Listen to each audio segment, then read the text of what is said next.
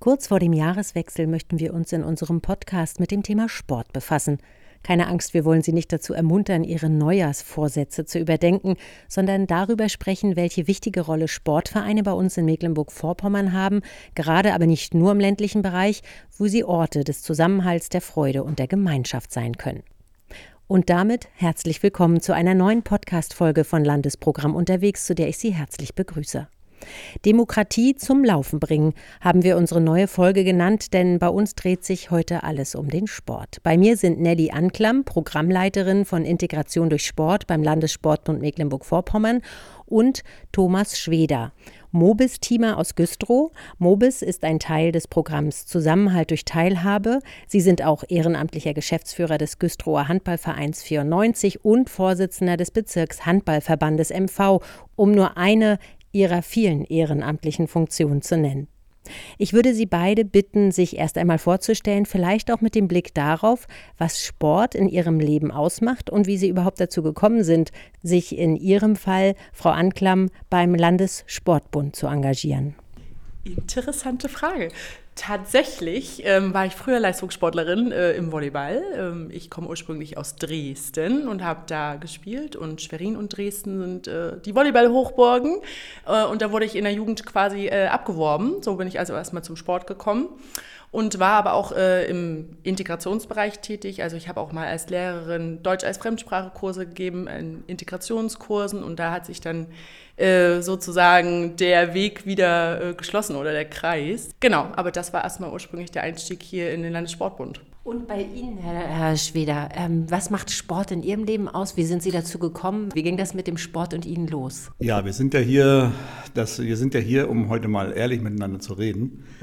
Sportlich war ich in der Schule immer eine riesengroße Niete. Ich habe nie selber Handball gespielt, also ich bin mehr so der sitzende, verwaltende Sportler. Dazu gekommen bin ich zum Sport durch meinen Sohn als mitfahrendes und begleitendes Elternteil und daraufhin hat sich dann immer so das eine oder andere dazu entwickelt und heute bin ich halt, wie Sie es ja schon gesagt haben, in mehreren ehrenamtlichen Funktionen tätig.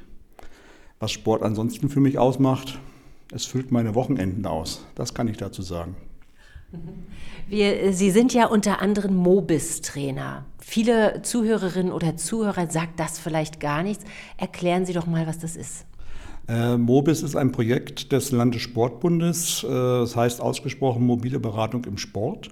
Wir wollen unsere Erfahrungen, unsere Erkenntnisse an die Vereine weiterbringen auf eine wie soll man das sagen, auf eine zwischenmenschliche Art und Weise und kümmern uns aber auch um Demokratie in den Sportvereinen selber, stehen dort mit Rat und Tat zur Seite und wenn unsere Hilfe gebraucht wird, sind wir da und helfen. Mit welchen Fragen kommen Sportvereine zu Ihnen? Äh, die Sportvereine kommen in den seltensten Fällen von alleine. Das ist äh, diese ganzen Demokratiegeschichten, aber auch Rassismus, Diskriminierungsgeschichten, die versuchen die Sportvereine erstmal alleine zu regeln, merken aber irgendwann mal, das kriegen sie alleine gar nicht hin. In der Regel wird man unsererseits durch externe Vorfälle darauf aufmerksam und spricht dann gegebenenfalls die Vereine mal direkt an, ob sie Hilfe benötigen. Bei mir ist es im Bereich Handball so, ich bin in Mecklenburg-Vorpommern sehr weit vernetzt. Und äh, wenn man die Leute kennt, spricht sich's einfacher. Und meistens, wenn man hinterfragt, das Grundproblem ist die interne Kommunikation. Also die Kommunikation untereinander, die verursacht die meisten Probleme. Wo werden Sie gerufen? Vielleicht können Sie uns ja mal mitnehmen, was, was macht ein Mobis-Teamer? Wenn Sie, Sie haben gesagt, Kommunikation ist was ganz Wichtiges. Wie eröffnen Sie das oder wie bringen Sie dieses sensible Thema ja auch äh, vielleicht aufs Tapet? Wie bringen wir es unter? Also Voraussetzung ist immer, dass der Verein selber erkennt, dass er Hilfe braucht. Ich sage bewusst nicht, dass er ein Problem hat. Äh, das, äh, das, Problem, das Problem ist vielleicht, äh, die meisten Vereine wollen ihr Problem oder ihr Thema nicht sehen, das sie eventuell haben könnten. Diese Hemmschwelle zu überwinden, diese Hemmschwelle Hilfe anzunehmen, die ist sehr hoch das nur in MV so ist oder auch an den anderen Verbänden, das weiß ich nicht, keine Ahnung.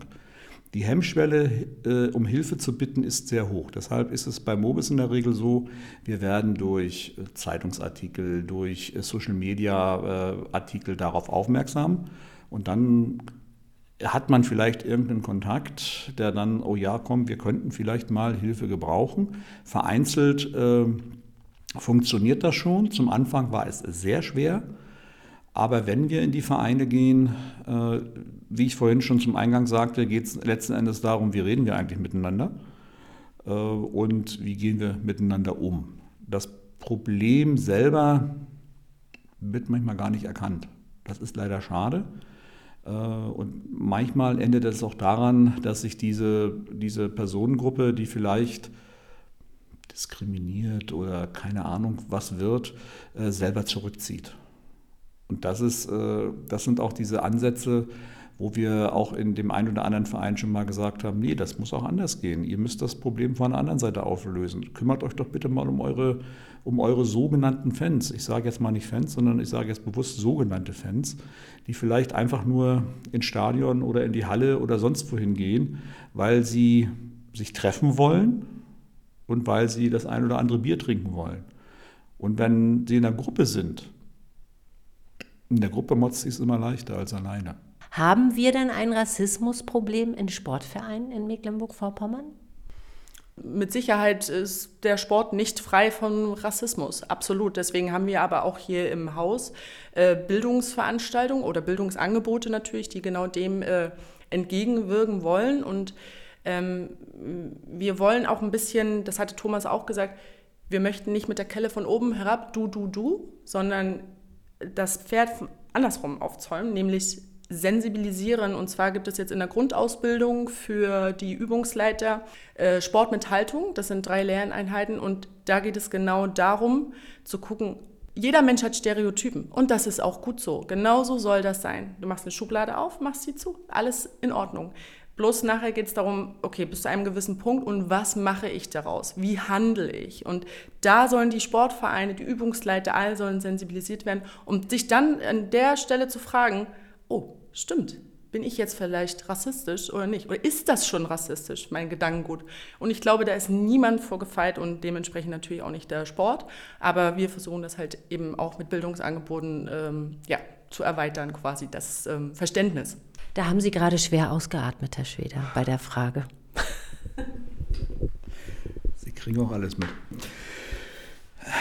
Ja, es ist wirklich, es ist, äh, es ist wirklich schwierig. Äh, wenn, man, wenn man sich die Tageszeitungen anguckt oder wenn man sich bei Facebook anguckt, dann könnte man manchmal meinen, ja, wir haben ein Rassismusproblem im Sport.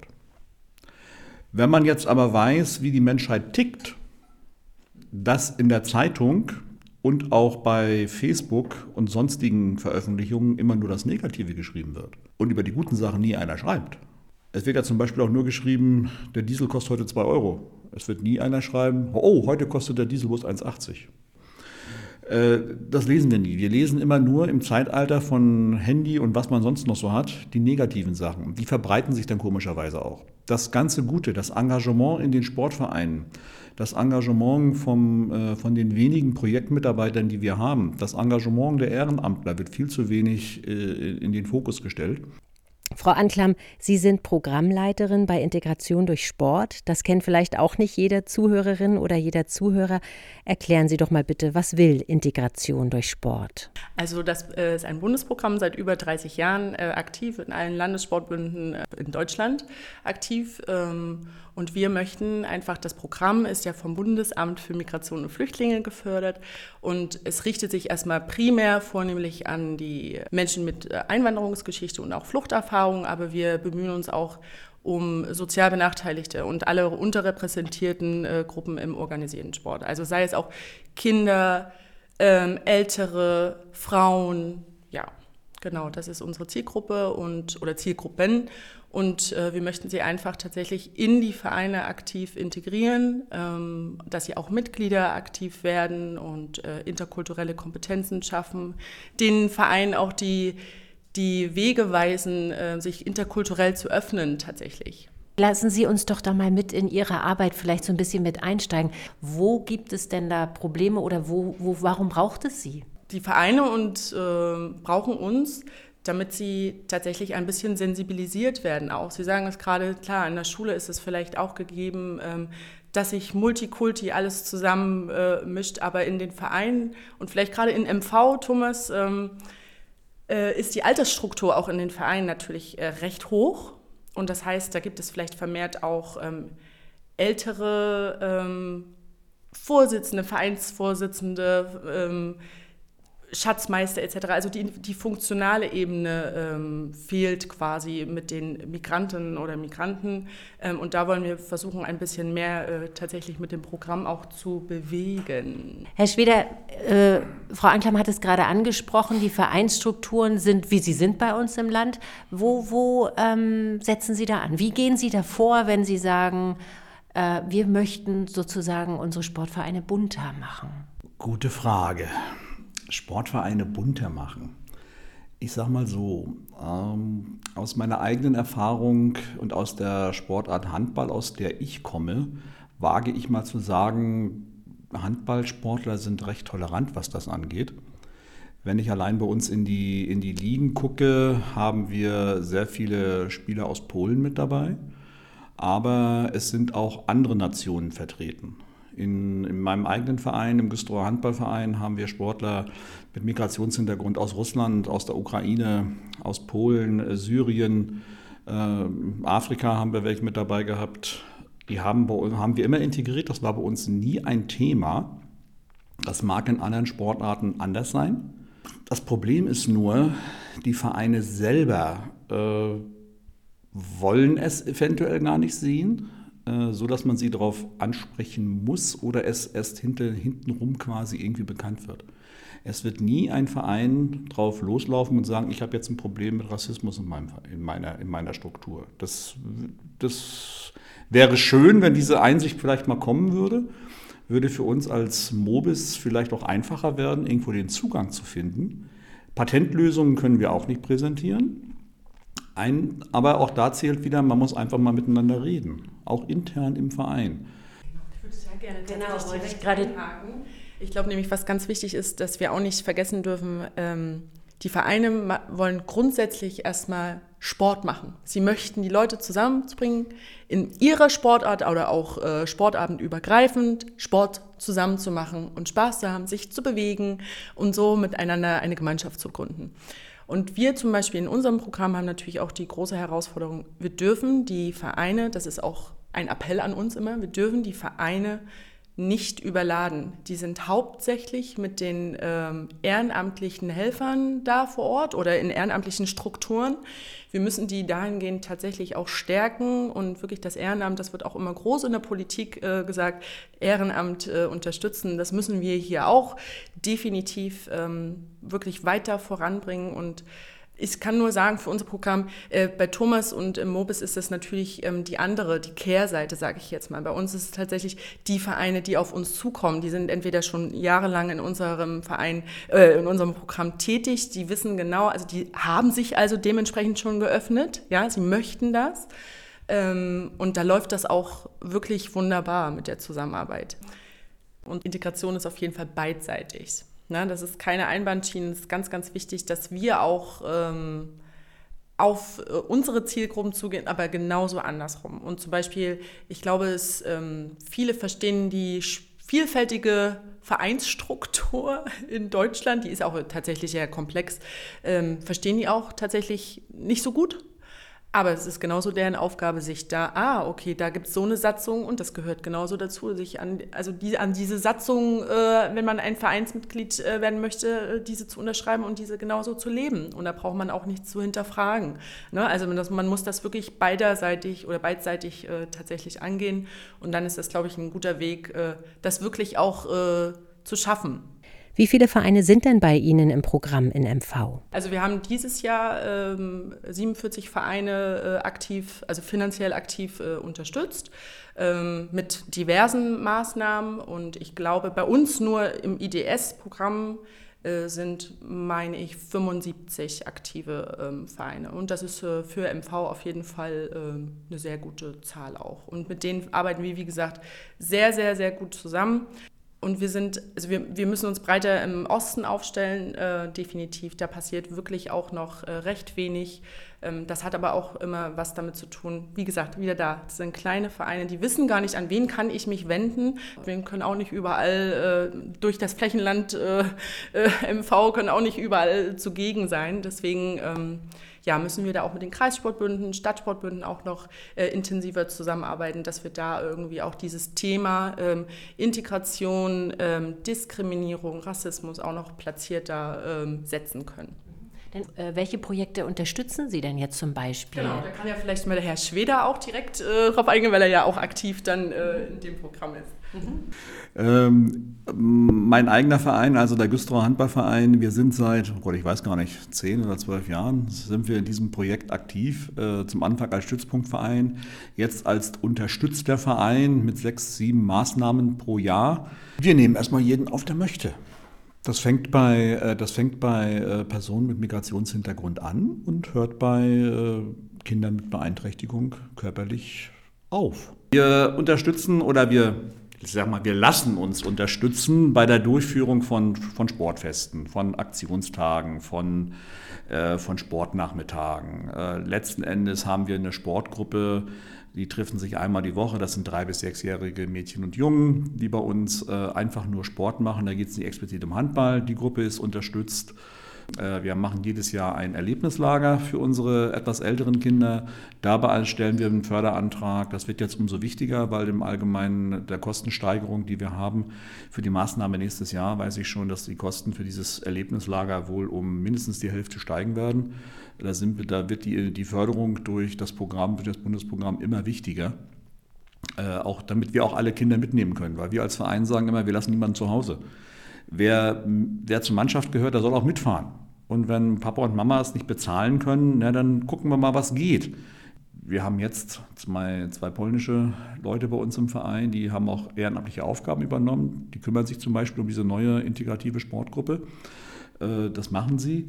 Aber wir unterstützen dort auch bei, den, bei der deutschen Bürokratie, Beantragung von Wohngeld. Da sitzt du als Einheimischer schon, guckst dir an, was wollen die jetzt eigentlich von mir? Und dann stelle ich mir mal vor, wie würde das sein, wenn ich jetzt hier fremd wäre und die Sprache nicht kenne? Genau, das ist ein äh, sehr guter Punkt. Da würde ich gleich mal gerne einhaken. Das ist auch äh, etwas, was wir innerhalb des Programms fördern, äh, sogenannte Integrationscoaches, E-Coaches abgekürzt. Ähm, die sind tatsächlich bei uns im Einsatz. Ähm, um aktiv als äh, Ansprechpartner im Verein äh, auch gerne darüber hinaus ähm, äh, zur Verfügung zu stellen, um genau diese Sachen, sei es auch mal eine einfache Hausaufgabenbetreuung oder sonstiges, eben Unterstützung bei Behördengängen, äh, für die Netzwerkarbeit insgesamt, für dieses Thema äh, im Verein äh, zuständig sind. Ähm, also wirklich außerhalb einer Übungsleitertätigkeit. Ähm, Genau, das ist ein großes Thema, mit denen möchten wir auch engmaschiger noch zusammenarbeiten, damit wir auch noch äh, in den Austausch gehen können, damit wir da auch noch gebündelter irgendwie mehr bewegen können tatsächlich. Was wir sonst noch machen, ist wirklich sämtliche ganzjährige integrative Sportgruppen zu fördern egal welche Sportart. Also bei uns ist alles äh, gerne gesehen. Wir haben Gorotki, äh, wir haben Schachgruppen, wir haben Zumba, wir haben Tischtennis, wir haben Boxen, wir haben Judokas. Also wirklich ganz, ganz, ganz, ganz viel. Und das ist auch genau das, was eben äh, Kernaussage des Programms ja letztendlich auch ist. Wir wollen gerne Vielfalt fördern und auch zeigen, wie vielfältig äh, MV tatsächlich ist und die Sportlandschaft in MV. Und ähm, appellieren immer an die Vereine tatsächlich auch mehr äh, Öffentlichkeitsarbeit äh, zu betreiben. Wir wollen darauf aufmerksam machen, wie toll äh, engagiert die Leute in den Vereinen äh, tatsächlich sind, um letztendlich, machen wir uns nichts vor, jeder Verein möchte natürlich auch Mitglieder, äh, Mitglieder gewinnen. Das ist auch ein super äh, Beispiel daran zu zeigen, das ist hier möglich im Verein, das machen wir, um so auch Multiplikatoren zu finden, eben Mitglieder oder darauf aufmerksam zu machen, ähm, andere Vereine dafür zu sensibilisieren, auch Mensch, oh, die machen das, da, oh, wir, wir haben auch Interesse, das können wir doch auch leisten. Also ich meine, Sport geht ohne Ehrenamt gar nicht, ne? Sportvereine. Wie entwickelt sich das im Land? Also sind, äh, sind wir da gut aufgestellt oder verändert sich das eher zum Negativen, eher zum Positiven? Ich glaube, da bin ich tatsächlich etwas überfragt, beziehungsweise würde das jetzt nicht pauschalisieren wollen. Die Rückmeldung, die ich von ähm, einzelnen Vereinen habe, ist, ähm, dass das auch durch Corona tatsächlich viele Vereine, also was heißt viele, aber einige haben natürlich schon zu tun, die sind vielleicht gar nicht mehr existent, da sind äh, die Leute wieder ausgetreten aus den Vereinen.